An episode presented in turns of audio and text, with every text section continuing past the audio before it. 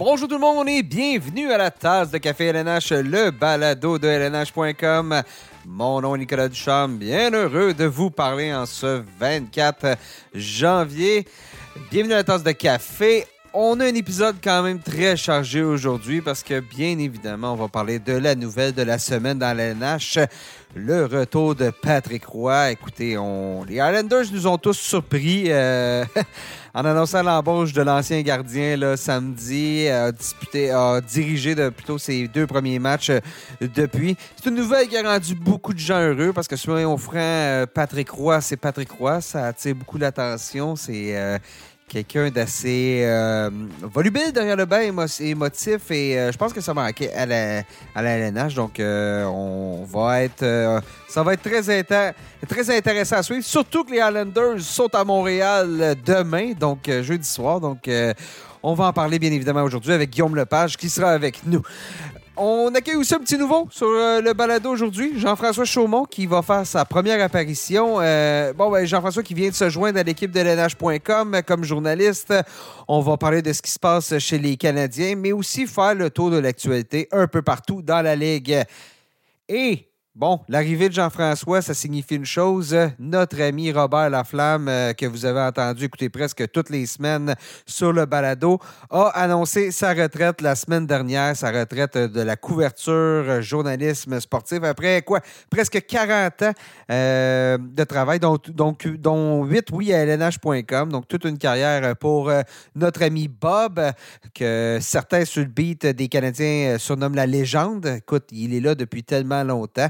Euh, avait commencé sa carrière avec les Nordiques de Québec, en couvrant les Nordiques de Québec, et ensuite a couvert euh, du hockey, mais d'autres choses. Donc, euh, on s'est dit, on va pas laisser Bob partir comme ça. On va l'avoir à l'émission aujourd'hui. Une entrevue qu'on a réalisée. Je suis certain que.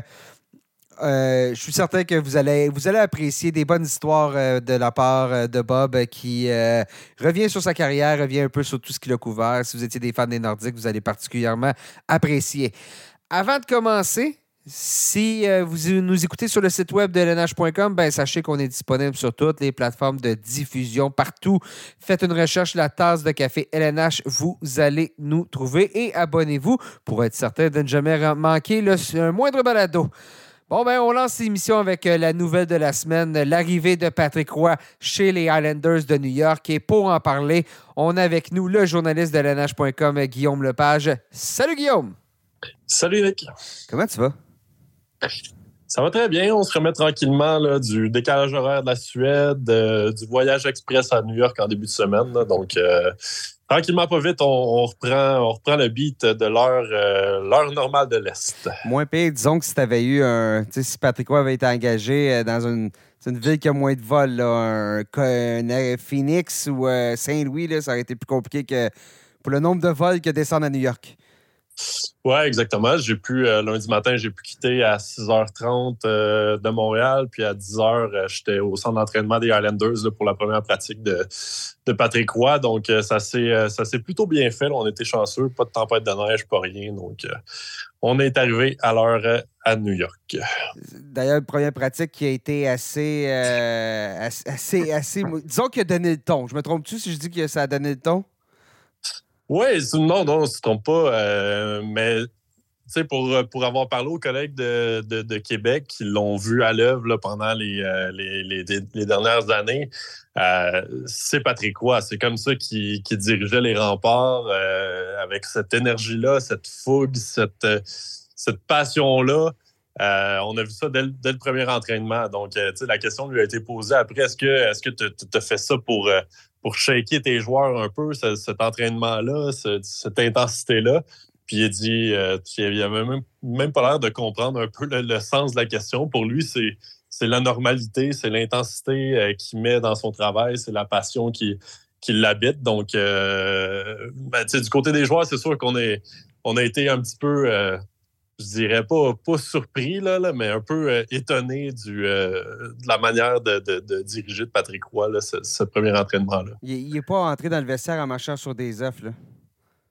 Non, non, je pense, je pense pas qu'il longeait les murs euh, du vestiaire des Highlanders. Tu sais, j'ai- C'est un peu le, le- le sens des questions que j'ai posées aux joueurs. Tu sais, je me disais, oui, il y a le message de l'entraîneur qui arrive en poste puis qui, lance son message à ses troupes, mais Patrick Roy, je pense pas qu'il a besoin de faire un long discours, un grand discours pour que ses joueurs comprennent exactement ce qu'il veut. Là. On, à peu près tout le monde connaît sa réputation, connaît sa feuille de route, tout ça. Donc, juste d'avoir un entraîneur de, ce statut-là, je pense que euh, les joueurs, euh, les joueurs ont, vraiment saisi ce qui les attendait. Puis la, manière avec laquelle Patrick Roy veut, veut les voir évoluer dans les prochaines semaines, Jean-Gabriel Pajot disait, c'est un, c'est un winner, tu le vois dans, dans sa manière de, d'aborder les choses et tout ça. Puis on n'a pas besoin d'avoir. Euh, on n'a pas besoin que Patrick Roy euh, nous dise que c'est un winner. Dans son attitude, dans sa manière de, penser, ben, les joueurs ont, rapidement décelé ça. Je pense que c'est exactement ce que Lou Lamoriello cherchait en faisant cette embauche-là. Euh, tu parles justement de la stature de Patrick Roy, mais la réalité quand même que Patrick Roy n'avait pas dirigé dans la LNH depuis 2016 était avec les remparts de Québec, a gagné la Coupe Memorial l'année dernière, mais au niveau de la NH, ça s'était ça mal terminé au Colorado. Euh, avait démissionné quelques semaines avant le début de la saison.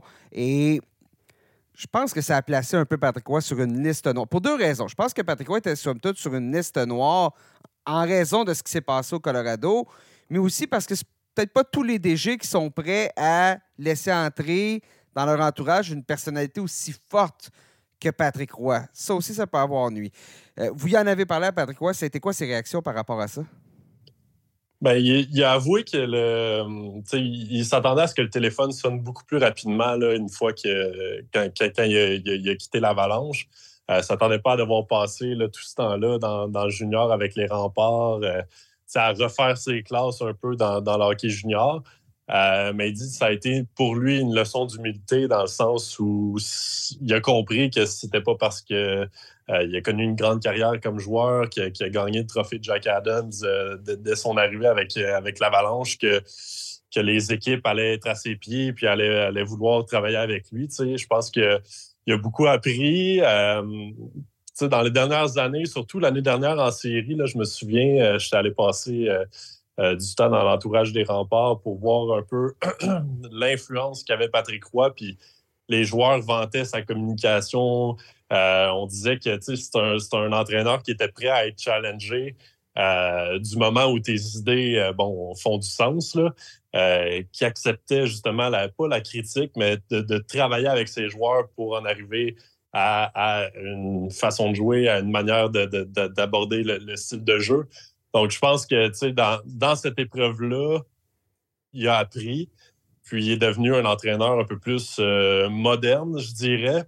Puis peut-être plus prêt à faire des concessions. Là, euh, euh, il a dit dans, sa conférence de presse de, présentation, il a, dit que j'ai assez, assez de, la job de coach pour m'occuper. Je n'ai pas besoin de me, me, mettre le nez dans les opérations hockey et tout ça. Puis je pense que avec le, fait que ce soit Lou Lamoriello, le, le directeur mhm. général là-bas, je, je pense pas qu'il y a beaucoup de doutes là, au sujet de, de, qui est le boss des opérations hockey puis qui est le coach. Là. Donc, euh, je pense que le fit est bon là, pour, euh, pour Patrick Roy là-bas.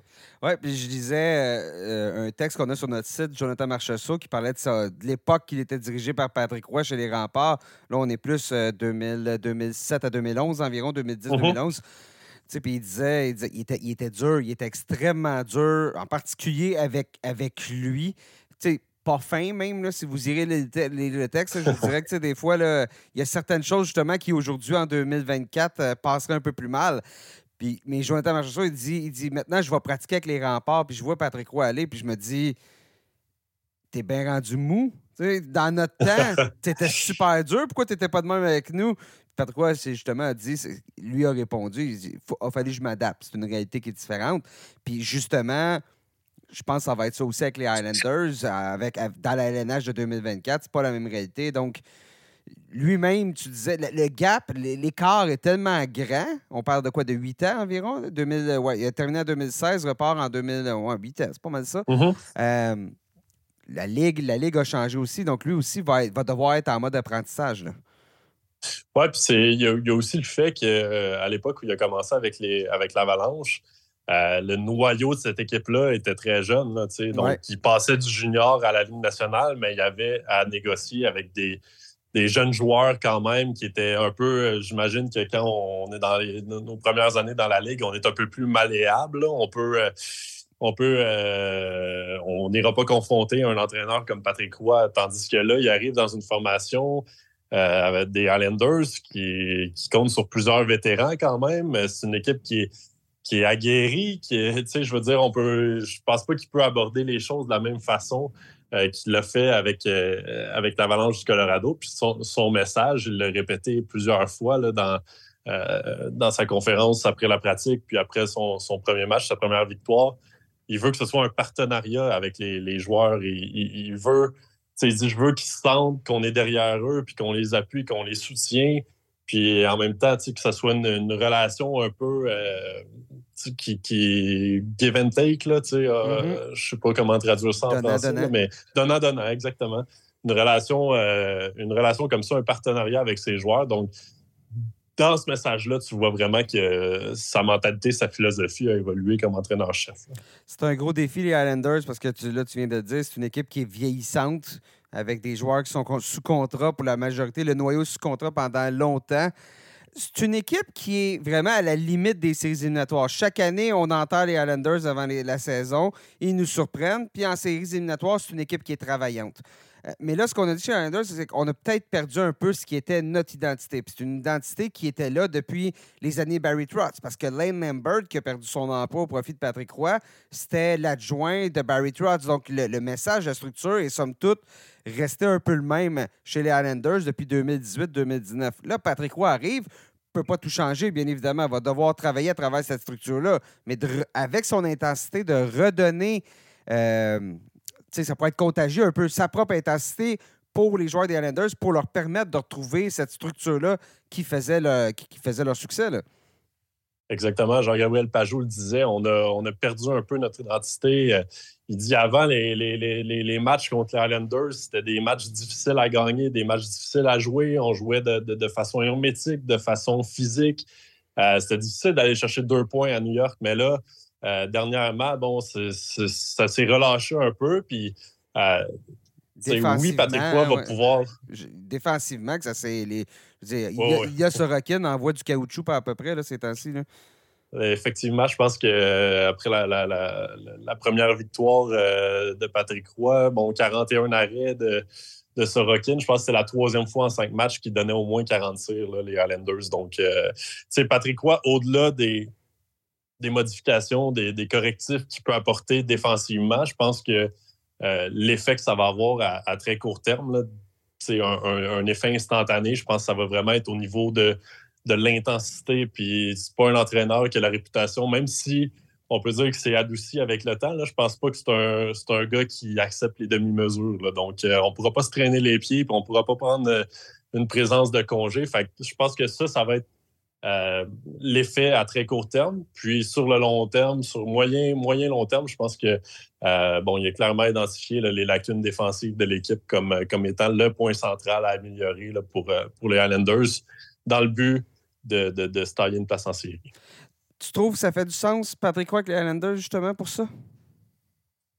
Ouais, tu sais, moi, je pense on que. On l'avait pas sur la liste d'équipes, là. On a parlé des, mhm. des Canadiens avant Martin Saint-Louis. On avait les sénateurs sur la liste parce que je pense qu'on était quelques-uns à trouver que c'était un, fit qui était logique. Les Islanders, c'est champ gauche, mais quand on analyse ça avec plus de profondeur, ça a du sens. Oui, exactement. Je pense que euh, quand tu procèdes à un changement d'entraîneur, tu veux euh, administrer un, un électrochoc à ton équipe. Euh, tu regardes le, changement qui a été fait, si on compare avec, euh, avec ce, que, les sénateurs ont décidé de faire en amenant Jacques Martin, ben là, on, travaille vraiment plus côté structure, puis on regarde les choses peut-être plus à long terme. On a fait une croix plus ou moins euh, claire sur, sur, la saison en cours. du côté des Islanders, ben comme tu dis, on est une équipe qui est, qui, qui est vieillissante, veut, veut pas. Donc, on est dans le mix en ce moment. On veut faire les séries. Euh, on n'est pas prêt à, faire une croix sur la saison. Donc, je pense que euh, dans cette optique-là, tu veux donner un électrochoc, tu veux un entraîneur qui arrive puis qui a, une prestance, qui, a des exigences claires. Puis Patrick Roy cadre, exactement dans, tout ça. Ça a commencé avec une victoire de 3-2 en prolongation contre les Stars de Dallas. Hier soir, défaite de 3-2 contre les Golden Knights pour les Islanders, mais l'équipe a vraiment bien paru malgré la défaite. Mais là, le prochain match euh, des, euh, des Islanders, c'est à Montréal, jeudi. Demain, tu t'attends à quel type de. Écoute, je veux pas dire cirque, là, mais on s'entend que ça, va être. C'est que c'est le euh, retour de Patrick Roy à Montréal, là, quand même, dans, dans, dans, ben, pas dans un chandail, mais avec une équipe de la LNH. Oui, ça va être euh, ça va être une grosse soirée, une grosse journée. Plutôt, plutôt euh, on parlait avec le, le, le, PR, la, personne responsable des communications des Highlanders à New York, puis il disait que, que Chantal lui avait déjà écrit euh, pour lui proposer d'avoir la, salle de conférence là, pour, euh, pour les, euh, les, conférences, les points de presse de, de, Patrick Roy. Habituellement, on fait ça en point de presse, donc tout le monde autour de l'entraîneur mm-hmm. avec les caméras, les journalistes. Mais là, honnêtement, faire ça avec Patrick Roy à Montréal, ce serait là, ce serait, ce serait vraiment un cirque. Un cirque, on, s'embarquerait un, par-dessus l'autre. donc, l'ironie dans tout ça, c'est que, que Patrick Roy va va monter sur le podium de Martin Saint-Louis pour donner ses points de presse jeudi. Donc, l'image va être quand même euh, être assez, euh, assez cocasse, mais pour vrai, ça va être, euh, ça va être une, grosse soirée, surtout que je, je pense, je sais pas de quelle manière on va souligner ça ou si on va seulement présenter les Highlanders comme l'équipe de, de, Patrick Roy. Puis, on, va On va peut-être plus le souligner que comment les Highlanders ont souligné que Patrick Roy était leur nouvel entraîneur. Parce que fallait le savoir. Euh, quelqu'un qui avait pas regardé son téléphone ou euh, peu importe dans les 24 dernières heures. Là. Pas, honnêtement, euh, tu sais, dimanche, je me suis dit, je vais, je vais, je vais aller voir la, période d'échauffement, voir si, Patrick Roy sort sur le banc, si on le filme, peu importe. Patrick Roy n'est pas sorti, mais là, après ça, avant le début du match, on a présenté la formation partante, on a présenté les, les, les, joueurs, les Highlanders mais jamais on a mentionné le nom de Patrick Roy. On ne l'a même pas montré à l'écran géant. Honnêtement, quelqu'un qui vivait sous, une roche depuis, euh, depuis 24 heures, qui allait au match des Islanders, s'il ne porte pas attention à qui est derrière le banc, ce qui était difficile à faire vu l'intensité de, de, de Patrick Roy. C'est ça l'affaire, c'est que tu l'entends, Patrick Roy. il a pris la relève. Là. ça a été... Euh, ça n'a pas été souligné par l'organisation. C'est comme si euh, c'était bon, on continue, puis euh, c'est un, autre match comme les autres. Euh, donc, je, pense que, je pense que le Canadien va quand même souligner la, présence de Patrick Roy. Puis je pense que les amateurs d'hockey montréalais sont assez au courant du fait que, que Roy va être derrière le banc des Islanders jeudi. Donc, on peut s'attendre à une, grande journée assez mouvementée. Tu vas être là, Guillaume, donc on va pouvoir te lire, euh, lire ton compte rendu de tout ça sur le site de lnh.com dans les, dans les heures, dans les minutes qui vont suivre. Ben, dans, la journée. Dans la journée, dans la soirée, on va pouvoir lire tout ça. Hey, Guillaume, merci beaucoup d'avoir été euh, sur le balado aujourd'hui. Ça fait plaisir, Nick. On, on, se reparle très bientôt. Yes. Merci. Bye. Salut.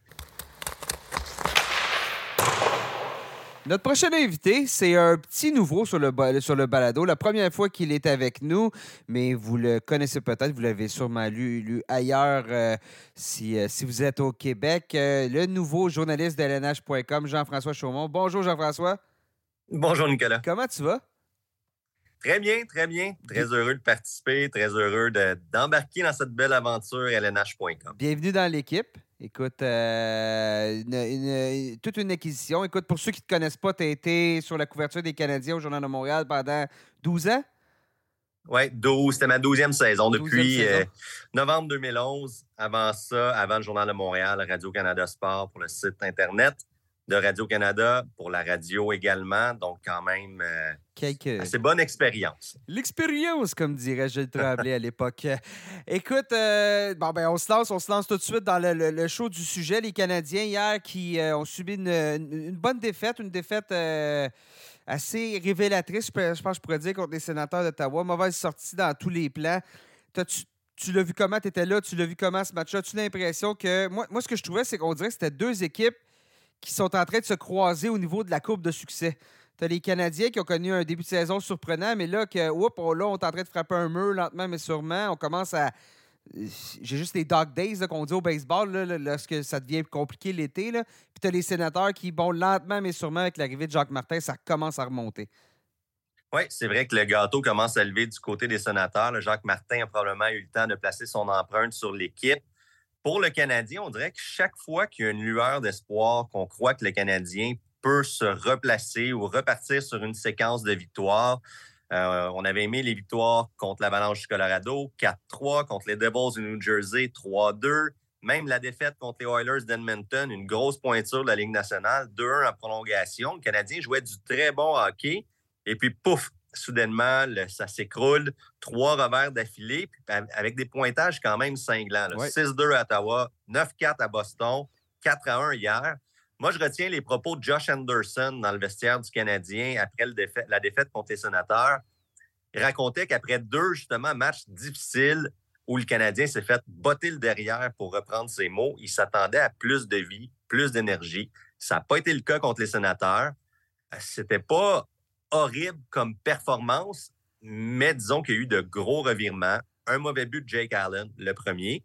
Ça, j'ai quand même sursauter. C'est rare que Martin Saint-Louis est aussi franc et direct, sans mentionner le nom de Jake Allen, a pointé son gardien en disant le premier but, c'est un cadeau.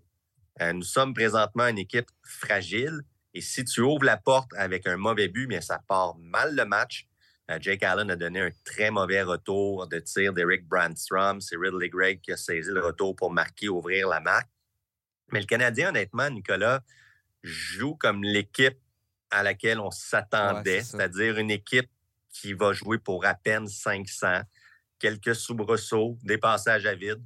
En ce moment, c'est un passage à vide. Surtout que je veux dire, les sénateurs, on les avait vus la semaine d'avant. Là. C'est pas comme si c'était une surprise. Là, de, On était tombé dans un piège. Là. On venait de se faire battre par les sénateurs la semaine d'avant, 16-2. Oui, mais c'est peut-être une version encore améliorée des sénateurs. Mm-hmm. Non seulement le système de jeu de Jacques Martin commence, les joueurs vont commencer à être de plus en plus familiers avec le système, mais au niveau de la ligne, la ligne de centre, on avait du renfort avec Josh Norris, Shane Pinto, qu'on n'avait pas vu la semaine dernière à Ottawa.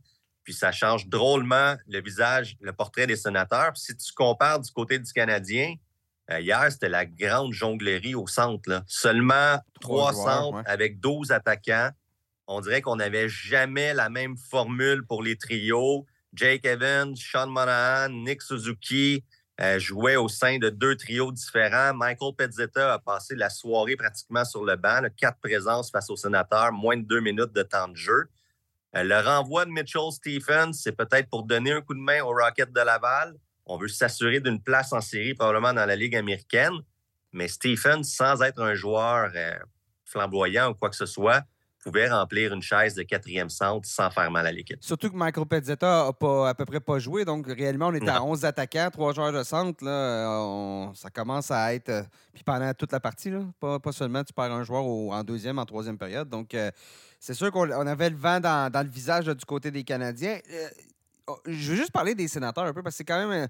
On se demande un peu, surtout bon, avec la, la nomination de Patrick Roy chez les Islanders chez les sénateurs, on s'en tient au plan. Pour l'instant, c'est Jacques Martin par intérim. Jacques Martin qui disait en entrevue euh, qu'il commence à mettre les bases, surtout les bases défensives du côté des sénateurs, parce que c'est entre autres ce qui fait vraiment défaut.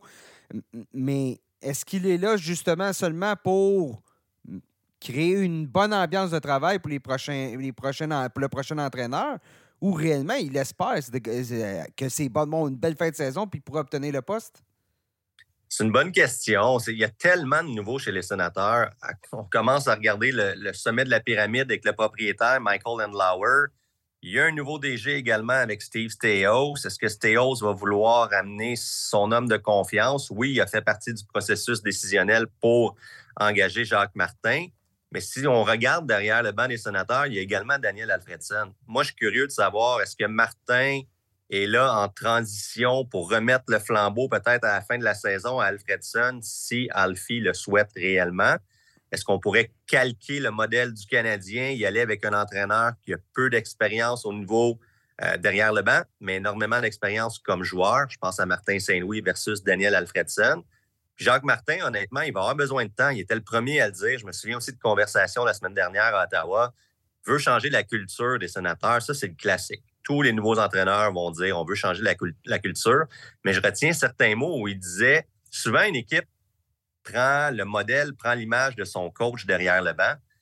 Puis les sénateurs étaient une équipe très émotive avec DJ Smith, qui n'avait pas peur de mm-hmm. montrer ses, sentiments, pouvait être parfois colérique. Euh, on le voyait aussi avec le capitaine Brady Kachuk. Kachuk est excessivement émotif.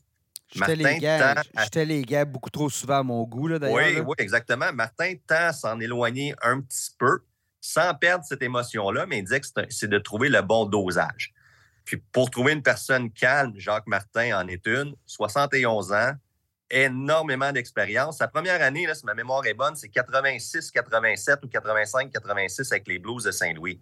Faites la recherche, il n'y a aucun joueur des sénateurs qui était né cette année-là. Il joue encore, Donc, il joue encore au Checker Dome. Les, Blues jouent encore au vieux Checker Dome à l'époque. Oui, exact. ça fait un bon Ça fait un bon bout. J'ai regardé des. Ça donne, j'ai regardé des images de l'arena l'autre jour. Ça, ça, faisait pitié. Tu sais, Boston Garden, il y avait quelque chose de mythique. Le Checker Dome, il n'y avait rien de spécial. C'était pas. Non. C'était pas, pas les grandes années des Blues. Non, exactement. Euh, bon, là, on a rappelé Arbor Jacky. Euh, tu as parlé de Jake Allen qui est dans la fenêtre. Il y a des joueurs qu'on va essayer de mettre dans la fenêtre. Shane Monahan pour la date limite des transactions. Mais tu veux que, que le prochain mois soit sous le signe du succès pour que ces joueurs-là t'obtiennent le maximum de, de, des joueurs qui vont changer de d'adresse. Donc, est-ce qu'il y a une piste de solution présentement dans le des Canadiens ou est-ce que, à part le classique, il ah, faut travailler plus fort? Là? ben, ça, ça c'est le classique qu'on entend. Probablement qu'on va le répéter à l'entraînement encore aujourd'hui, mercredi. Mais si on regarde, hier, c'est vrai, il y avait beaucoup de recruteurs au Centre Bell. C'est un match canadien-sénateur, deux équipes qui techniquement seront des équipes qui vont vendre à la date limite des transactions. Jake Allen a sa réputation. On peut dire hier, c'est un départ difficile, mais ça reste un gardien établi dans la Ligue nationale, a la réputation d'être un bon coéquipier qui ne viendra pas nuire à l'ambiance dans un vestiaire. Sean Monahan est peut-être celui pour qui le Canadien peut avoir le plus gros prix. Euh, parmi les joueurs qui n'ont pas de. Il n'y a pas d'attache avec Monahan. Il n'y a pas de contrat la saison prochaine. C'est seulement 2 millions. Donc, à 2 millions, Monahan est en quelque sorte une aubaine. Je suis convaincu que plusieurs équipes vont cogner à la porte du Canadien pour obtenir ce service. Est-ce qu'il y a des solutions pour se remplacer chez le Canadien? Ça peut être aussi simple que regarder le jeu en supériorité numérique. Euh, face au sénateur au dernier match, c'est un 0 en 5 mm-hmm. avec 3 tirs. Puis la deuxième unité en avantage numérique, on voyait Tanner Pearson, Brandon Gallagher était sur cette unité également, Arbor Jacky qui était avec le Rocket il n'y a pas longtemps, Joshua Roy également. Euh, on manque peut-être de munitions assez rapidement quand on tombe sur la deuxième vague. Les Highlanders qui s'en viennent au centre, euh, au centre belge, j'en parlais avec euh, Guillaume un peu plus tôt. tu t'attends à ce qu'on rebondisse? Comment tu t'attends à quoi? Parce que là, le contexte va être vraiment bizarre avec Patrick Roy qui se pointe à Montréal. Bien, premièrement, je m'attends de l'émotion. Si le Canadien ne sort pas, pour prendre le cliché, le couteau entre les dents, je pense que c'est important pour Martin Saint-Louis euh, même s'il le dira probablement pas, Martin Saint-Louis va vouloir gagner contre Patrick Roy et vice-versa. On connaît la personnalité de Patrick mm-hmm. Roy. Il ne viendra pas à Montréal pour se faire rosser 5-0. Roy va vouloir sortir de la glace du Centre Bell avec le sourire. Euh, je suis convaincu qu'il va vendre le message à ses joueurs également. Euh, il y a Pajot qui connaît très bien l'endroit. Noah Dobson, c'est l'ancien de la, JMQ. Romanov a déjà joué pour le Canadien. disons que son discours n'aura pas besoin d'être très, très long pour motiver ses troupes. Mais le Canadien, c'est une équipe qui, quand même, cette année, a réussi à éviter les longues, longues séquences de défaites. On n'a pas vu de sept défaites d'affilée, huit défaites d'affilée comme dans le passé. Euh, pour le Canadien, c'est un match qui, qui déjà est important pour montrer une preuve de caractère, mais j'ai hâte de voir la réaction. Euh, GF, je t'amène sur le reste. Le tour d'actualité dans la, la, LNH, les Oilers d'Edmonton séquence maintenant 14 victoires de suite. Hier, victoire de 4-1 contre les Blue Jackets. C'est une chose, les Oilers, on le savait lorsqu'ils connaissaient toutes leurs difficultés en début de saison que ça n'avait pas vraiment de sens. Mais là, Là, c'est d'autres choses. Là, on est en train de voir une équipe qui non seulement gagne des matchs, mais défensivement, elle est solide. Je regardais Stuart Skinner là, depuis, depuis que cette séquence-là est commencée, gardien, 1,44 de moyenne, 949 de taux d'efficacité, 11 victoires. Il a gagné tous les matchs. Il joue beaucoup, beaucoup de matchs, mais c'est impressionnant de voir à quel point il y a eu un tournant majeur. Bien évidemment, on parle de l'arrivée de Chris Block, mais c'est tout le monde. Parce que, parce que on a souvent vu dans le passé, lorsque les Oilers connaissaient un creux de vague et se remettaient à gagner, c'était avec l'attaque. C'est pas que c'est pas le cas présentement, mais c'est tout ça avec la défensive. Mais c'est le rêve de tout DG. Quand tu congédies un entraîneur, tu souhaites voir l'électrochoc. Euh, quand Ken Holland prend la décision de dire à Jay Woodcroft bye bye, merci, on passe à une étape suivante. On va chercher Chris Knobloch et là, tout d'un coup, tout fonctionne. Défensivement, Skinner a recommencé à arrêter des rondelles. En début de saison, le taux d'efficacité des gardiens des Oilers, c'était atroce. C'est 860 environ de moyenne. Exact. Puis peut-être la clé, c'est Paul Coffey aussi qu'on a invité comme entraîneur. Coffey qui était pratiquement un quatrième attaquant dans la Ligue nationale. Coffey est maintenant derrière le banc. Les Oilers recommencent à jouer du bon hockey, mais ils ont quand même une brigade défensive intéressante avec Evan Bouchard, Darnell Nurse, Mathias Secombe, Vincent Desharnais. Euh, je pense que c'est toute la structure aussi. McDavid accepte de bien jouer défensivement. Leon Dreisaitl, le sourire, c'était peut-être un petit peu M. Baboun dans les dernières semaines avec Woodcroft. Euh, c'est de bon augure pour le printemps. Les Oilers n'ont pas juste la pression de participer aux séries. On veut des résultats, on veut un long parcours à Edmonton ils ont les, ils ont les outils. Est-ce qu'ils vont avoir assez de profondeur à l'attaque ou à la ligne bleue? On verra. Mais Ken Holland va probablement bouger quelques pièces aussi d'ici le, mois de mars, la date limite des transactions. Et là, tu parlais de pièces. Corey Perry s'ajoute à l'équipe. On s'est entendu avec lui. Bon, on sait ce qui s'est bon, on sait, en tout cas, on sait pas tout à fait ce qui n'a pas été exactement clair ce qui s'est passé du côté de Chicago. Ce n'est pas, pas les rumeurs que vous avez entendues, là, bien évidemment. Là. Soyons, soyons clairs, l'équipe a été claire avec mm-hmm. ça. Mais bon, il avait eu un comportement euh, qui, qui, qui respectait pas les valeurs euh, de l'équipe. Donc, euh, on lui a dit merci, bonsoir. Est allé euh, suivre des traitements, est allé demander de l'aide au niveau anxiété, au niveau consommation d'alcool. Ce point à, ce point à Edmonton, lui-même, il a dit tous les chemins mènent à Edmonton pour moi.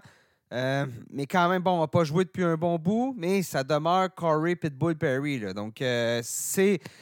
Ironiquement, c'est le type de joueur qu'on a toujours dit, c'est ce que ça prend à Edmonton. Puis là, il est peut-être un peu plus vieux, mais on l'a. Ben, on va partir avec le principe que chaque être humain a le droit à une deuxième mm-hmm. chance. Corey Perry a probablement commis une faute, a commis une faute assez grave pour qu'on le contrat soit coupé immédiatement au niveau des Blackhawks de Chicago, qu'on lance le contrat aux poubelles, obtient un second souffle, une deuxième chance avec les Oilers, puis surtout, il apporte son vécu, son expérience, euh, c'est un gars qui a déjà gagné la Coupe Stanley avec les Ducks, mais qui, au cours des dernières années, a participé à des finales avec le Canadien, avec le Lightning. Les Stars. Donc, le Lightning à deux reprises, le Canadien une fois. C'était trois finales de la Coupe Stanley d'affilée. Quatre, euh, quatre, finales avec les Stars. Oui, avec les Stars. Les Stars, le Canadien, le Lightning. Ouais, pardon, ça. pardon. Mon, mon erreur, c'était le trio, trois équipes différentes, trois années d'affilée et trois défaites pour Corey Perry en grande finale. Mais c'est surtout si Perry est dans un bon état d'esprit, si tout va bien pour lui, je pense que c'est un joueur qui va réussir à calmer un Connor McDavid, euh, un Leon, un Ryan Nugent-Hopkins, va peut-être prendre la pression, l'attention médiatique vers lui quand ça va commencer à bouillonner du côté des Oilers en série. Euh, Ken Holland sait exactement dans quoi il s'embarque. Il sait exactement quel type de joueur il obtient. Et même s'il n'a joué que 16 matchs cette année, même si ça fait longtemps qu'il est, sur la touche, euh, je suis absolument pas inquiet pour Corey Perry. 1273 matchs dans la Ligue nationale, 196 matchs en série. Quand viendra le temps d'allumer la lumière verte, elle devrait être allumée. On reste dans la section Pacifique, les Golden Knights euh, de Vegas. J'ai goût de dire en perdition. On l'a emporté hier, puis ça va être une victoire qui va faire du bien contre les Islanders. Mais euh, Patrick Roy l'a dit, euh, c'est nous qui aurions mérité la victoire parce qu'on a dominé au niveau des tirs, au niveau des chances de marquer, tout ça. Et la veille, on, s'était incliné contre les Devils dans un match. Écoute, c'était. ben, écoute, c'est pas compliqué. Bruce Cassidy, il l'a dit, on vient de jouer essentiellement un match de bière. Donc, un match de ligue de bière, euh, donc euh, match de ligue de garage, appelez ça comme vous voulez.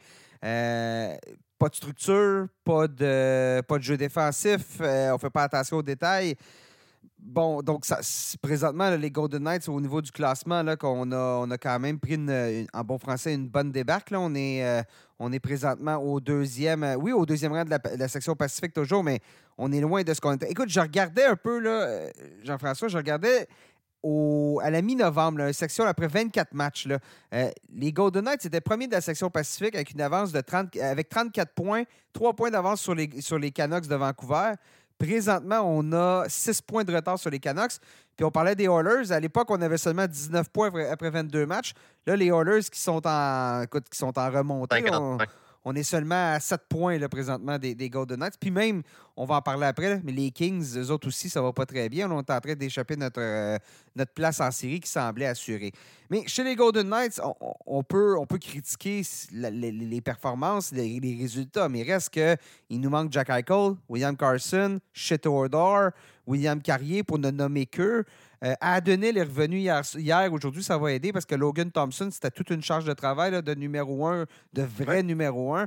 Euh, tu t'attends à quoi? Avec autant de blessés? Est-ce que les Golden Knights sont capables de replacer la barque? Absolument. Moi, je resterais très calme. Euh, les Golden Knights de Vegas restent l'équipe qui a gagné la Coupe Stanley l'an dernier. On se retrouve mi-novembre, fin novembre. On est encore trop loin du début des séries c'est les journées creuses. En anglais, on dit les dog days. Les dog days, les dog days of winter, pour reprendre l'expression de baseball, les mm. dog days of summer. Euh, je crois que c'est cyclique, c'est normal d'avoir un creux de vague, d'avoir une, mauvaise passe dans une saison. Puis Bruce Cassidy, c'est son rôle. Il veut fouetter ses joueurs, veut les réveiller. Pas content du match à Newark. disait que ça ressemblait à une rencontre de Ligue de bière. Euh, hier, les Islanders dominaient au chapitre des tirs tentés, etc., possession de rondelles. Les Golden Knights se sauvent avec une victoire. Mais tu le mentionnais tantôt, Nick, euh, tôt ou tard, Jack Eichel va revenir au jeu. Espérons pour chez Theodore la même chose. William Carlson reste un élément très important des Golden Knights. William Carrier, c'est le type de moteur qui donne de l'énergie à ton équipe au sein d'un quatrième trio. Euh, on peut dormir en paix, je crois. Les Golden Knights vont être là au printemps puis ils vont rester une bonne équipe. Surtout que je pense pas que c'est un, le creux de vague d'après conquête de la Coupe Stanley. Parce qu'il te manque tellement d'éléments que c'est pas réaliste. Les performances actuelles sont pas réalistes par rapport surtout à ce qu'on offrait en début de saison. Donc, euh, ça devrait se replacer. Là, mais c'est, un peu de patience. Alors que chez les Kings, parlons-en, 11 défaites en 13 matchs. Ça, c'est moins, moins intéressant. Ça, c'est moins... Là, il y a plus de place à panique parce qu'il nous manque pas vraiment de joueurs chez les Kings. L'équipe est là. Euh, Todd McClellan, l'entraîneur-chef, qui a même fait une sortie euh, à l'endroit de Pierre-Luc Dubois, qui lui a dit que ben, c'est le temps de commencer à, livrer la marchandise. On sait que ça a été une grosse transaction durant l'été. Et Dubois qui... Euh, qui a quoi, qui a, 19 points en 44 parties, se dirige vers une de ses pires saisons, sinon sa, sa pire saison dans la Ligue nationale de hockey. Euh, on peut critiquer Dubois, on peut critiquer les joueurs, mais il reste que tout revient à un seul homme. Hein, de, comme on dit en anglais, de box stops here, c'est l'entraîneur-chef. Euh, Rod Blake a dit, directeur général a dit que son poste, a dit ça, euh, la semaine dernière, que le poste de Todd McLellan n'était pas en jeu. Ça, normalement, c'est la première étape vers te faire congédier. Tu t'attends à quoi pour les Kings dans les, les, prochaines, justement, les prochaines séquences? Parce que je veux dire, 2-6-5 à leurs 13 derniers matchs, c'est assez difficile. Oui, c'est une bonne question. Si il y a quelques minutes, je te disais que je n'étais pas nerveux du tout pour les Golden Knights, c'est probablement la situation contraire pour les Kings. On recule de quelques mois quand les Kings sont venus jouer à Montréal et quand le Canadien a joué à Los Angeles. On vantait le système 1-3-1 des Kings, à quel point c'est une équipe hermétique qui donne rien défensivement. Devant le filet, on pouvait avoir des doutes. C'était le duo Cam Talbot, Copley Phoenix. Là, présentement, Phoenix est blessé. Euh, Cam Talbot connaît pas son meilleur hockey en ce moment. La ligne de centre des Kings qu'on disait formidable avec Kopitar, Dano, Dubois. La transition pour Dubois c'est long. On peut comprendre Tom McLennan qui a perdu patience. Dubois, tu le disais, c'est 19 points en 44 matchs, très loin de ses standards habituels. Mais ça reste que c'est une équipe très talentueuse. Est-ce que c'est également, peu importe, on pourrait analyser les, cinq derniers champions de la Coupe Stanley. Euh, dans une saison de 82 matchs, il y a souvent une période de 6, 8, 10 matchs où c'est croche. Pour les Kings, c'est un petit peu plus long que le, le 6, 7, 8 matchs habituels. Mais il y a Fiala, il y a Kempe, il y a Kopitar, il y a Dottie à ligne bleue. Euh, j'aime bien Jordan Spence, qui est un jeune défenseur. Mm-hmm. Je crois que c'était Quinton Byfield qui connaît sa, saison d'éclosion cette année. Je crois qu'il y a trop de talent du côté des Kings pour pas se réveiller. Mais McLellan a intérêt à gagner rapidement. pour euh, redresser la marque, les victoires doivent suivre. Surtout quand tu regardes le changement qui a opéré à Edmonton, avec un nouvel entraîneur-chef, changer le message. L'exemple est là que des fois, ça peut faire la différence. Mais moi, ce qui me surprend le plus, puis c'est peut-être ce qui achète du temps à McLellan, je te disais, depuis le 28 janvier, 2-6-5 l'affiche. En partant, 5 défaites en prolongation ou en fusillade, tu revires, tu sais, ça, ça, pourrait, tu ça de côté, puis tu en as seulement deux. Déjà là, ta fiche est pas mal plus reluisante. Mais c'est vraiment offensivement que ça fait pitié chez les Kings parce qu'on est 28e durant cette séquence-là pour les buts mais défensivement, 18e pour les buts. L'avantage numérique est 8e, fonctionne très bien. L'infériorité numérique est 4e aussi. Tu sais, à mon avis, là, rajoute un but par match, là, puis euh, même pas un, un demi-but par match. Puis cette équipe-là, on n'est pas en train de s'inquiéter. Donc, j'ai l'impression que ça, ça achète du temps pour McLellan. Mais faut voir. Tu l'as dit, Talbot ne joue pas son meilleur hockey. On lui a fait jouer beaucoup trop de matchs pour un gardien de cet, cet âge-là. Et là, je ne vais pas dire le problème parce que il fait du bon travail présentement. Je ne veux pas le lancer en dessous d'autobus. Mais David Riddich, dans les dernières années, n'a pas prouvé qu'il était un très bon gardien numéro 2. Il euh, faudra voir si on va s'accrocher à Riddich avec Copley, justement, qui est euh, sur la touche et que sa saison est terminée dans son cas, ou si on va aller chercher des, renforts sur euh, la. la... Ben, c'est loin d'être impossible. C'est une équipe qui peut regarder pour de l'aide au niveau de la position de gardien. Euh, peut-être l'attaque, la production secondaire chez les Kings qui mm. manque. Euh, Arthur Kaliev ne devient pas encore le joueur qu'on pouvait prédire. On parlait tantôt de Dubois. Il y a peut-être quelques matchs là, où on le déplace à l'aile gauche, question de le relancer. Euh, j'ai hâte de voir. Je crois que les, chevaux sont là. Todd McClellan a une bonne équipe devant lui. Mais est-ce que les Kings représentaient une grande, grande puissance de la Ligue nationale? J'ai encore des réserves. Là, présentement, dans l'Ouest aussi, il y a de très bonnes équipes dans la session de l'Ouest. Puis avec l'échange de Pierre-Luc Dubois, il ne faut pas oublier qu'on a quand même sacrifié en profondeur. Euh, Alex Ayafolo, euh, le jeune Gabriel Villardi, qui ont réussi à trouver leur place, leur niche à Winnipeg, malgré des blessures pour, euh, pour Villardy. Mais si Pierre-Luc Dubois peut redevenir le Pierre-Luc Dubois qu'on connaît, avec Dano et Kopitar à ligne de centre, mais souvent c'est dur. Hein? Quand tu as trop de bons joueurs de centre, il y a un des trois qui se retrouve au sein d'un troisième trio, 15-16 minutes, 14 par match au lieu du 17-18 pour la dynamique, pour garder tout le monde heureux, c'est parfois un casse-tête qui est difficile. Oui, effectivement. JF, merci de ta présence, ta première présence sur le balado. Ce n'est que ce n'est qu'un début de toute façon. On va te parler assez, assez, assez, assez fréquemment euh, dans les ben, d'ici la fin de la saison et pour les, pour les prochaines semaines et tout ça. Mais Avec grand plaisir. Merci de cette première présence. À bientôt. Merci, au revoir. On poursuit l'émission avec notre prochain invité, Robert Laflamme. Vous le connaissez, vous avez déjà écouté le balado, vous savez c'est qui. Robert qui euh, a été euh, euh, un membre important de l'équipe pour le, pour balado, pour la tasse de café LNH, pour lnh.com. Puis pour tout amateur de sport du Québec, parce que vous en avez, vous en avez fréquemment lu de ses textes lorsqu'il était, oui, à lnh.com, à la presse canadienne aussi. Donc, Bob a couvert plein de choses et on se devait de l'avoir avec nous à l'émission pour parler de cette belle carrière, lui qui s'en va à la retraite avec, après, après presque 40 ans de travail. Alors, on l'accueille avec nous, Robert Laflamme. Comment ça va, Bob? Ça va très bien, Nicolas, et toi? Ça va très bien. Écoute, Bob, on se devait de t'avoir avec nous pour ce qui. Euh, ben, peut-être, peut-être pas, là, sera ta dernière présence à la tasse de café. Tu as officiellement annoncé à l'âge de 58 ans que c'était ta. Bon, tu as pris ta retraite. Tu as officiellement pris ta retraite sur. Euh, on l'a pas vu venir, ça s'est fait rapidement. Euh, tu as mis un point final sur une belle carrière, 40 ans. tu as, choisi ta date. Tu as choisi. Puis je dis 40 ans, presque 40 ans. 8 ans à LNH.com. 27 ans à la presse canadienne et tu avais choisi ta date. Parle-nous ça. Quand est-ce que tu as choisi ta date? Comment ça s'est passé? Ben, euh, euh, la réflexion s'est amorcée, moi, vers la, pendant les séries éliminatoires la saison dernière. Puis à la fin euh, des séries, bon, ben, je me suis dit, on va recommencer une autre saison, puis on verra si on est vraiment sûr de notre décision, parce que je penchais plus, davantage vers la retraite à ce moment-là. Et puis, bon, euh, pendant l'été également, dans ma réflexion, je me suis rendu compte que mon premier match de hockey dans la Ligue nationale comme journaliste, ça avait été en janvier 89. Alors, je me suis dit, janvier 2024, euh, ça fera, ça fera 35 ans de hockey. Euh, par la suite, ben, plus les mois avançaient, novembre, décembre, ben là, je ne suis pas du genre à regarder l'horaire longtemps à l'avance, mais j'ai vu qu'au mois de janvier, il y avait l'avalanche du Colorado. Alors, moi qui ai commencé avec les Nordiques de Québec, je me suis dit, ça serait une belle façon de boucler la boucle en janvier 2024, 35 ans plus tard, avec une visite de l'Avalanche euh, au Centre Bell pour affronter le Canadien. C'est ce qui s'est fait. Ça a été tes, derniers textes. Tu as envoyé ça. Euh, petit pincement au cœur ou comment ça s'est passé?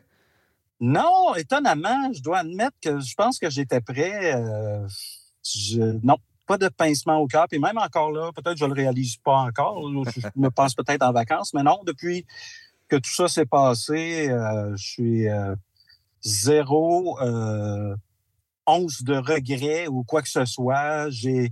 J'étais prêt, je pense. la passion était un peu moins là. Puis avant que ça devienne vraiment trop l'année de trop. Euh, euh, je, me suis dit, vaut mieux partir là, euh, quand, on en a l'occasion, puis qu'on peut le faire. Tu n'as pas calculé le nombre de matchs que tu as couverts dans l'NH. As-tu un approximatif? Tu... J'ai essayé de. Oui, un approximatif, c'est quelque part, d'après moi, entre 1200 et 1500, d'après moi. Un, gap, de 300, un petit gap de 300, c'est difficile à Oui, c'est ça, parce que en série, bon, il y a des matchs hors concours et tout ça. Puis bon, il y a eu une période, parce que moi, ça a été comme en deux temps. Quand les Nordiques ont quitté, euh, j'ai commencé euh, avec les Nordiques pendant les cinq premières saisons. Et là, c'était assez intense. Je faisais beaucoup de matchs. Je faisais tous les matchs sur la route. Puis, euh, par la suite, quand j'ai été transféré à Montréal, ben là, il y a eu un peu un moment, un temps d'arrêt sur le hockey parce que j'ai j'ai fait du pupitre, euh, je faisais les alouettes, de la boxe un peu pour la presse canadienne. Je faisais un peu de tout. Un peu de hockey, un peu de baseball, un peu d'expo. Alors, tu sais, il y a eu une période d'à peu près 7-8 ans où euh, j'ai pas fait beaucoup de hockey. Et là, ça a recommencé en 2002 jusqu'en 2024. Alors, euh, euh, c'est au-delà de 1200 d'après moi. Puis c'est peut-être plus proche de 1500, mais je ne me suis pas arrêté à compter. pourquoi compter ça? Hein? Ça, ça, fait juste vieillir. Hein? Mais tu as quand même la distinction d'être bah, probablement, c'est ce qu'on pense, le dernier journaliste à l'écrit qui a été sur la, couverture des Nordiques. Alain Crête, à la télévision, est probablement l'autre qui, euh, bon, euh, toute, sphère médiatique connue. Tu as d'ailleurs reçu un petit cadeau de la part euh, d'un ancien Nordique pour ta retraite. Oui, oui, ben oui. Joe Sakic ben, on a commencé un peu en même temps. Joe a commencé dans la Ligue nationale euh, à, jouer avec les Nordiques un peu avant moi, mais je suis arrivé à peu près en même temps.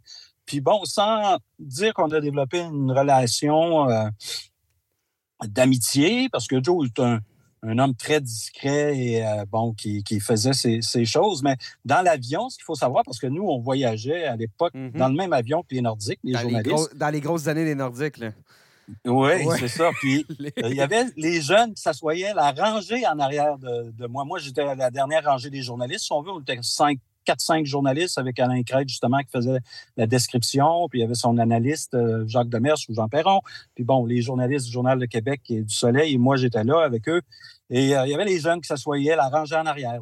Mike Ritchie, Joe Sakic, Owen Nolan. Ça jouait aux cartes Greg Volanin, puis Matt Sundin. Alors, tu sais, c'est et puis, euh, tout ça pour dire qu'au fil des années, ben, on, est resté en, contact euh, grâce au hockey, euh, Joe et moi. Toutes les fois que on, se voyait, il y avait une poignée de main chaleureuse, puis on prenait des nouvelles l'un de l'autre. alors, ça a été vraiment... j'ai vraiment apprécié le geste de l'Avalanche qui m'a remis un chandail, sa kick bonne retraite avec la signature de Joe. Alors, c'est, ça, c'était, euh, ça va occuper une place de choix là, dans, dans, mon sous-sol. Les Canadiens aussi t'avaient réservé une belle petite surprise aussi. Là. Euh, eu droit, dans le fond, là, tu vas avoir deux chandails dans ton sous-sol. Oui, oui, oui, oui, oui. Euh, beau chandail également, soulignant les 35 années de hockey de la part des, des Canadiens. J'avais dit à Chantal, je l'ai prévenu à la dernière minute, un peu tout le monde le su à la dernière minute. Je voulais pas vraiment euh, que ce soit euh, médiatisé ou quoi que ce soit. Mais bon, j'ai raté mon coup un peu parce que Chantal euh, Chantal, Chantal c'est Chantal, tu le sais, là, on le sait. Chantal, c'est Chantal. Alors, mais c'est un geste qui m'a grandement touché. les collègues également qui qui, ont eu de bonnes pensées pour moi, tout ça. Tout ça, je quitte vraiment avec la satisfaction du devoir accompli. Puis bon, l'estime de, mes collègues. Alors, ça, n'a pas de prix. Je suis très, je suis très content de ça. Ta famille était là aussi, hein? Donc, euh, Ben, mon frère, euh, ouais, c'est ça, je ne savais pas. oui, c'est ça, c'était une surprise de A à Z, là. Oui, oui, oui. Mon frère et ma conjointe euh, étaient sur place avec mon meilleur ami. Alors, c'est ça, quand, à la, après la remise du chandail par Martin Saint-Louis, je suis tombé face à face avec eux, puis j'ai dit Qu'est-ce que vous faites ici? ça, c'était la surprise a été totale quand tu repasses à ta carrière, c'est ça, il y, a eu, des grands moments. Majoritairement de hockey, est-ce qu'il y, a un moment marquant que tu retiens? Ben moi, euh, le moment marquant, puis il y en a peut-être deux sur un pied d'égalité, mais je le place un petit peu en avant parce que c'était vraiment quelque chose. Là. Les Jeux du Commonwealth en 98, Alexandre Despatie, j'étais là à la couverture pour la presse canadienne. J'étais le seul journaliste à l'écrit francophone qui était là. Il y avait Radio-Canada qui mm-hmm. diffusait les jeux euh, avec Camille Dubé qui était là. mais bon, euh, moi, j'étais dans les gradins j'ai vécu ça aux premières loges et j'ai pu après euh, faire toutes les entrevues en solo avec tout le monde parce que je, réalisais vraiment que c'était un événement Une star historique historique que je venais de vivre. Le, petit bout de chou de 13 ans qui à la plateforme au Jeu du Commonwealth qui gagne la médaille d'or. Euh, euh, je le savais qu'on vivait un moment vraiment très, très précieux euh, dans l'histoire du sport québécois. Mais au deuxième rang, je dirais que pas très loin, peut-être même sur un pied d'égalité, à cause la magie qui a opéré après l'événement, ça a été le but de Sidney Crosby aux Jeux olympiques de 2010 à Vancouver, le but en or en prolongation contre les Américains. Euh, ça, ça a été un autre moment très, très fort. Puis par la suite, quand on a fini de travailler, on, se promenait en ville, puis la ville de Vancouver, euh, le centre-ville était complètement... Euh, en liesse. Comment, je dirais ça? En liesse, oui, c'était en liesse. Puis les gens il y avait de l'amour au pied carré. Les gens se faisaient des, high five dans la rue. Personne ne se connaissait. Les policiers également.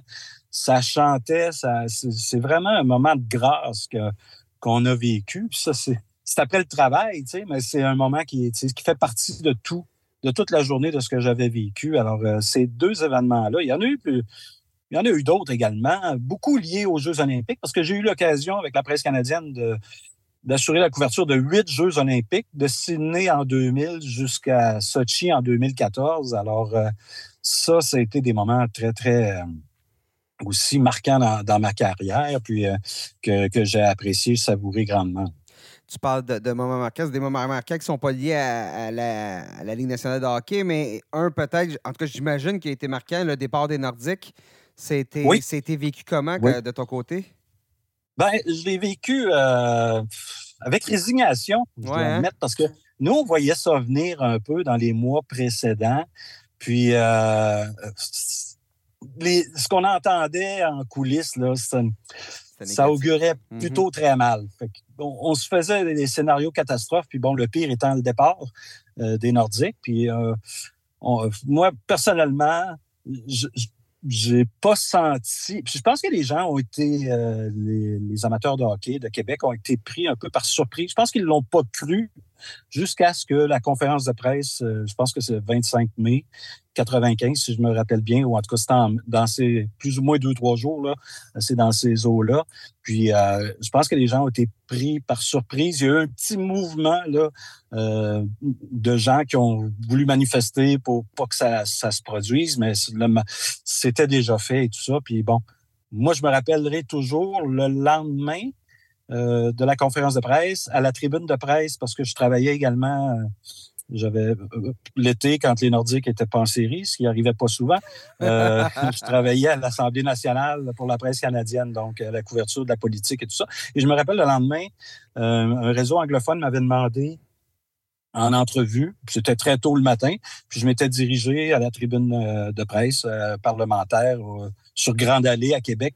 Puis je me rappellerai toujours de... Il faisait beau, soleil, tout ça. La, la matinée était fraîche, mais c'était comme silencieux, silencieux. Il n'y avait pas un bruit en ville. Puis je me disais, bon, Québec a perdu son équipe de hockey, puis on dirait que la vie va continuer comme ça. Puis euh, ça, va être comme ça. Alors, c'est oui, ça a été un moment marquant pour les mauvaises raisons. C'est peut-être pour ça que je ne le mets pas dans ma liste parce que je l'associais à un événement négatif, mais euh, il fait assurément partie du, top 3.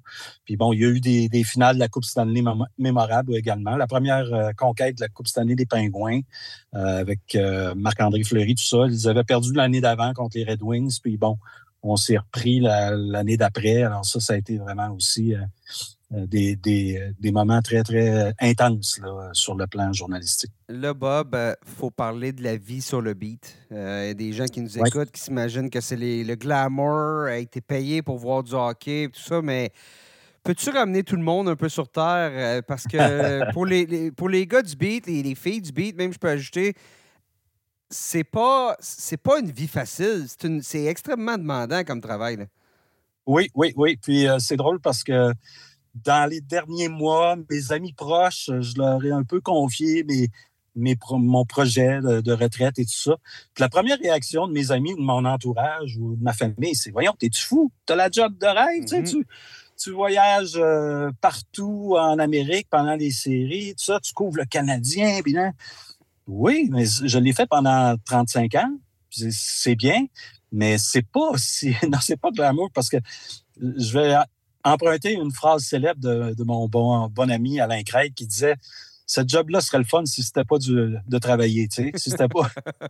là, c'est le fun de couvrir le hockey. Si c'était pas de travail, ça serait encore plus le fun. Mais c'est sûr qu'on on a l'occasion de voyager et tout ça.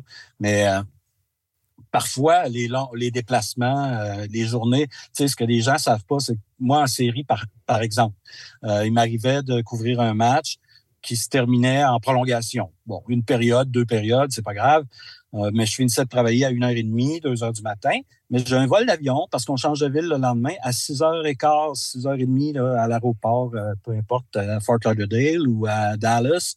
Alors, tu sais, tu arrives dans ta chambre à 2h, 2h30, tu dis OK, il faut que je me retourne aussi bien pas dormir. Alors, puis dormir dans l'avion, un vol, c'est pas, euh, ça, ça s'accumule, parce qu'en série surtout, c'est assez intense. On fait de, bonnes séquences, là. Alors, euh, euh, c'est ça, c'est ça notre vie. C'est sûr que là, le lendemain, si je prends des photos du centre-ville de Dallas, puis dis bon, je suis à Dallas, les gens disent ah ben il est chanceux, mais il faut travailler au travers de ça. C'est du dur travail, puis les matchs, des fois, nous, il faut livrer euh, au son de la sirène. Puis des fois, ben c'est ça. Euh, il y a des remontées à l'emporte-pièce en fin de match, tout ça. Scrap, on scrape tout ton texte. Ça scrape à la poubelle.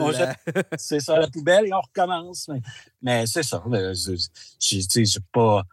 Euh, je me plains pas. Là. Ça a été vraiment une belle une belle euh, carrière, une belle vie qu'on a la chance mais de, faire un beau travail, mais ça comporte également son lot de, de, défis, puis de surtout que j'ai été en même de voir l'évolution de la couverture euh, en l'espace de 35 ans et c'est de plus en plus difficile euh, à faire ce métier-là. Il faut être de plus en plus ingénieux, il faut être de plus en plus avec les athlètes, il faut savoir les prendre avec des pincettes et tout ça pour puis, bon, les réseaux sociaux font que euh, la, plupart des athlètes, euh, des fois, euh, font part de leurs commentaires sur les réseaux sociaux.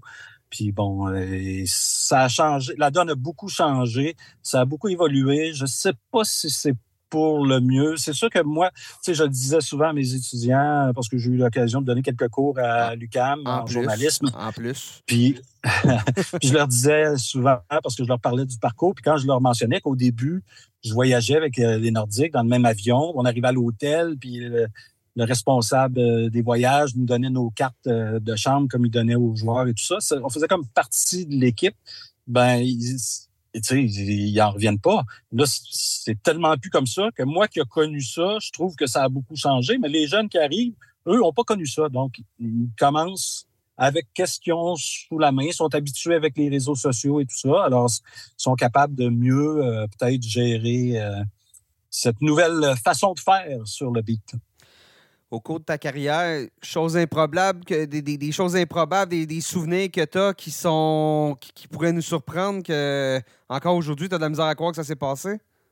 Ah ben là, ça, c'est, j'en ai un là, qui me vient tout de suite à l'esprit. C'est moi, quand euh, Euh, j'étais jeune, j'étais membre du fan club de Guy Lafleur. Tu sais, Guy Lafleur, quand il est arrivé dans la Ligue nationale, on a suivi son parcours et tout ça.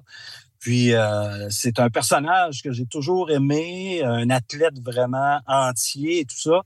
Je dois admettre que c'était c'était mon idole, tu sais. Puis quand, euh, à mes débuts, ça faisait quelques années que j'ai, ben non, je, je, venais pas mal de commencer à la couverture des Nordiques, euh, qui font l'embauche de Guy Lafleur, qui avait fait son mm-hmm. fameux retour avec les Rangers de New York. Alors, j'ai eu la chance de côtoyer Guy Lafleur pendant deux saisons. C'était vraiment, vraiment exceptionnel, particulier, parce que Guy, bon, approchait la quarantaine, jouait avec une bande de, de genoux chez les Nordiques. Lui, il nous disait, il, nous demandait, est-ce que ça vous dérangeait que j'aille souper avec vous sur la route ce soir? Euh, au lieu d'aller manger au Burger King avec Mike Ritchie? Tu sais, il disait ça tout souvent à la blague, c'était sa, sa, ligne. Là, on disait, ben, Guy, attends, attends, deux secondes, on va y penser. Finalement, ben oui, tu peux venir souper avec nous. Mais ça a été vraiment des moments euh, particuliers parce que Guy euh, s'assoyait à table avec nous, puis il racontait des, anecdotes des années 70 avec Scotty Bowman et tout ça. J'ai encore tout ça frais, frais à la mémoire parce que j'étais comme les yeux. Si on m'avait pu prendre des photos de moi dans ces soupers-là.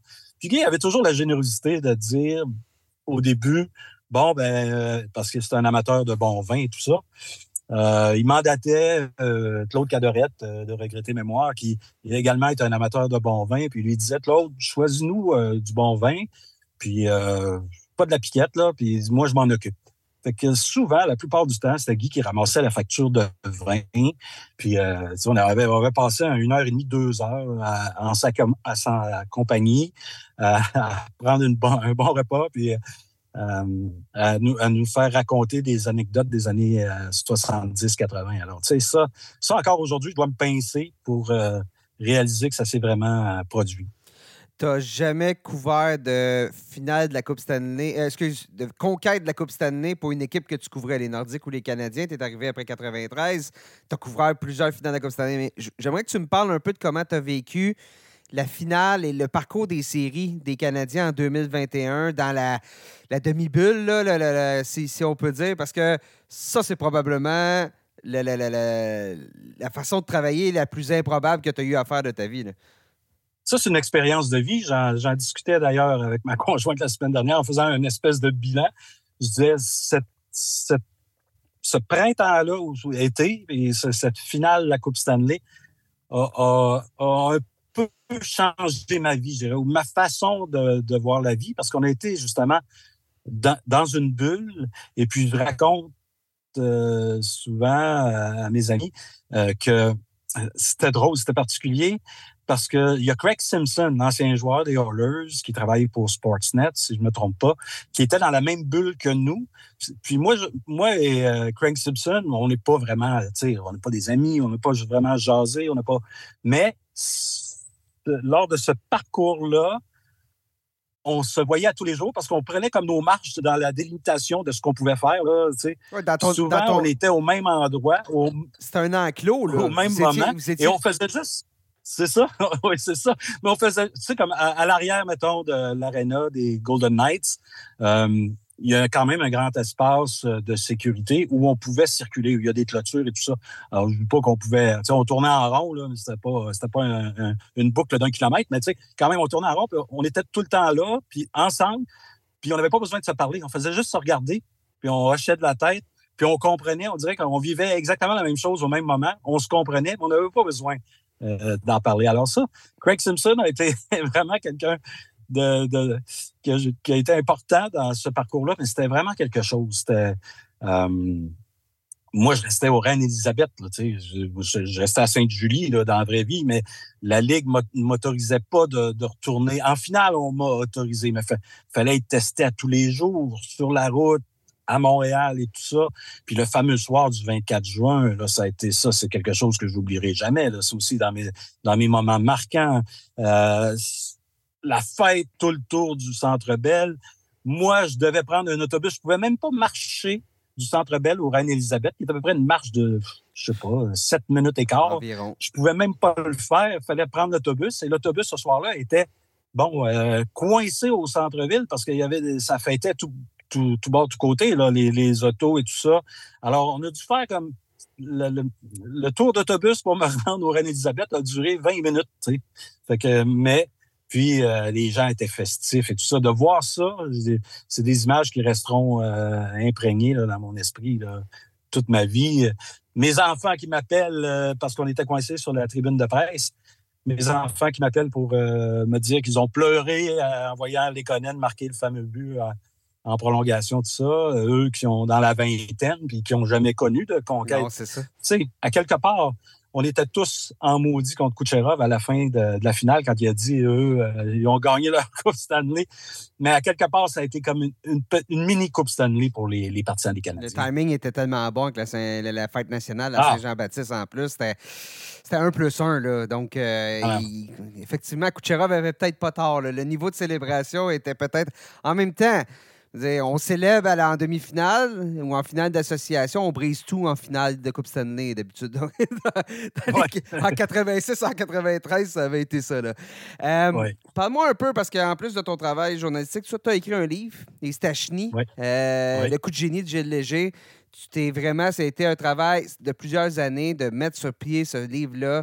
Beaucoup d'entrevues, beaucoup de travail avec, euh, avec les frères Stachny, mais tout le monde qui a, qui a vraiment tourné autour de cet univers-là. C'était un bel accomplissement dans ta, carrière, ça. Oui, oui, oui. L'accomplissement d'une vie, un projet de trois ans euh, qui s'est présenté comme ça euh, euh, sur la palette devant un filet abandonné. J'avais juste à lancer dans, le but. Gilles Léger m'a lancé le défi, puis ensemble, on a fait le projet. ça a été vraiment, ça aussi, une expérience, une super belle expérience. J'ai trouvé ça très, euh, très exigeant euh, parce que j'ai mis beaucoup de temps, beaucoup d'efforts. Je voulais que ce soit vraiment. C'était, bon, le, la venue des Stachny euh, en Amérique, à Québec, ça fait déjà un bout de temps. Là. Puis j'ai dû demander aux principaux acteurs de fouiller dans leurs souvenirs, de me rappeler ce qui, ce qui les avait marqués à ce moment-là. Puis bon, plusieurs années plus tard, des fois, des, des souvenirs sont, sont un peu embrouillés ou euh, je suis allé beaucoup à la Bibliothèque nationale, tu sais, puis euh, j'ai fait un travail de recherche euh, très, très important pour ce projet-là. Puis le résultat final, je suis très, très satisfait de ça. C'est un genre de leg qu'on fait à l'histoire quand on, on écrit un bouquin semblable. Puis euh, moi, si c'était à refaire, je changerais absolument rien. Je referais exactement la même chose. Puis travailler avec la, maison d'édition Urtubis, ça a été un charme de vrais professionnels et tout ça. Alors ça, c'est un, ouais, un gros projet que, qui euh, m'a donné plein de satisfaction. En terminant, bon, tu quittes euh, la couverture, le beat des Canadiens, mais tu regardes cette équipe-là qui, qui, est en reconstruction, tu regardes les gens qui sont en place. T'en penses quoi de cette équipe-là? Quand est-ce que les Montréalais vont pouvoir recommencer à célébrer une victoire plus qu'un match sur deux? Ben, il faudrait que les blessures lâchent euh, cette équipe-là. Depuis deux ans, cette année, là, DAC, en début de saison, mm-hmm. ça a fait très mal, très, très mal parce qu'il avait connu un excellent camp. Ça allait bien avec Slav. Euh, Là, New s'est blessé également. Les deux dernières acquisitions, les deux, ben, si on veut, les deux jeunes que Ken Hughes est allé chercher sont sur le carreau. Alors ça, ça aide pas euh, à la progression ou au développement de, l'équipe. Puis par contre, montre par moment euh, de beaux flashs, mais il faudra être encore patient. En défense, on a beaucoup de jeunes. On dit qu'on a beaucoup de potentiel en défense. C'est vrai. Beaucoup de jeunes qui ont à peu près le même âge, qui sont en train justement d'apprendre le métier, tout ça.